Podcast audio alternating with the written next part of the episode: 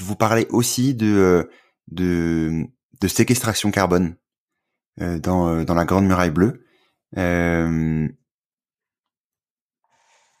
comment on séquestre Je crois que c'est 100 millions de tonnes de carbone, si je me trompe pas.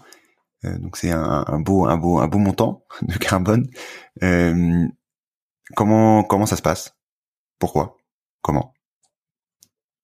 Alors, bon, scientifiquement, c'est c'est assez c'est c'est assez simple. Hein, c'est simplement voilà, c'est pas euh, les, les, les, processus chimiques type euh, phytosynthèse, etc., qui va euh, pardon, photosynthèse qui va justement permettre de séquestrer donc le carbone via certains types d'écosystèmes, tels que les mangroves, les arbres marins ou les forêts. justement, ça, ça va permettre euh, donc de d'aspirer le carbone qu'il y a dans l'atmosphère et donc de euh, de le séquestrer dans le dans le dans le sol.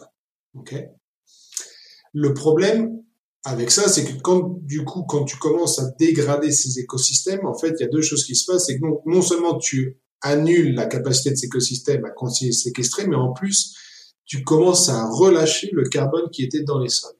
Et donc, du coup, les deux principales actions qu'il faut justement mettre en place et accélérer faire passer à l'échelle pour euh, justement permettre la séquestration carbone de ces écosystèmes, et eh ben, en gros, c'est les restaurer, puisque donc là, c'est augmenter la possibilité de ces écosystèmes en les régénérant euh, de séquestrer encore plus de carbone, mais aussi, et peut-être même encore surtout, en tout cas dans un court moyen terme, arrêter la dégradation, parce qu'en fait, le meilleur carbone, c'est celui qui n'est pas émis, et c'est celui qui, justement, reste dans le sol. Ah, puisque là, on parle de centaines d'années, milliers d'années de carbone séquestré, donc du coup, c'est énorme, en fait. Bah, si jamais on dégrade ces écosystèmes, éventuellement, ça peut devenir, du coup, des, euh, des non plus des puits de carbone, mais en fait des émetteurs euh, de, carbone.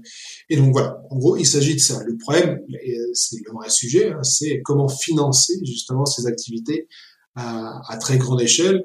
Alors, tout le monde a entendu euh, parler euh, des crédits carbone.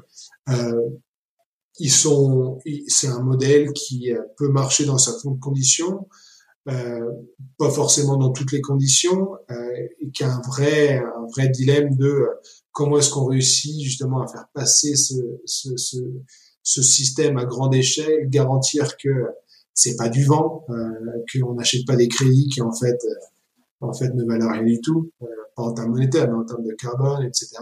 Et puis surtout, euh, pas surtout, mais aussi, sur la tonne aujourd'hui, par exemple, de, de, ces crédits carbone qui est produite entre guillemets sur le continent africain, généralement est vendue autour de on va dire 4, 5, 10, 15 dollars, 20 dollars maximum. Euh, alors qu'aujourd'hui, la même tonne de carbone qui est, euh, qui est commercialisée sur le marché européen euh, régulé donc de carbone peut être vendue jusqu'à 150, 180 dollars. Et donc même là, même sur cette tonne de carbone qui pourtant c'est exactement la même tonne de carbone que tu retrouves ou que tu séquestres dans l'atmosphère ou que tu séquestres dans les sols, et ben même là, il y a aussi des, inégalités entre euh, entre les pays développés en gros et, les pays en voie de développement, entre l'Europe et l'Afrique.